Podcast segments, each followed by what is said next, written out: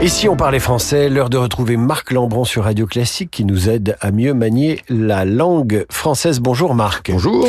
Les auditeurs sont tous unanimes, ils adorent votre chronique. Eh bien non, euh, car l'adjectif euh, unanime, qui vient du latin inanimus, qui est formé de unus, un seul, et animus, une âme ou un esprit, un seul esprit, euh, qualifie des personnes qui, sur tel ou tel sujet, sont toutes d'un même avis, sont en accord complet.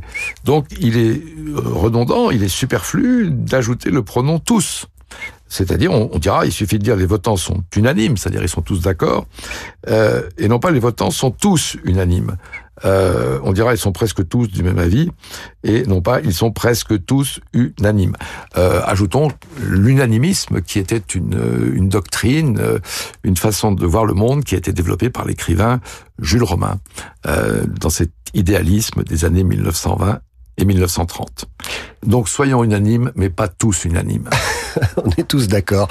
Marc Lambron qui tire ses chroniques de Dire ou ne pas dire, ouvrage de l'Académie française paru aux éditions Philippe.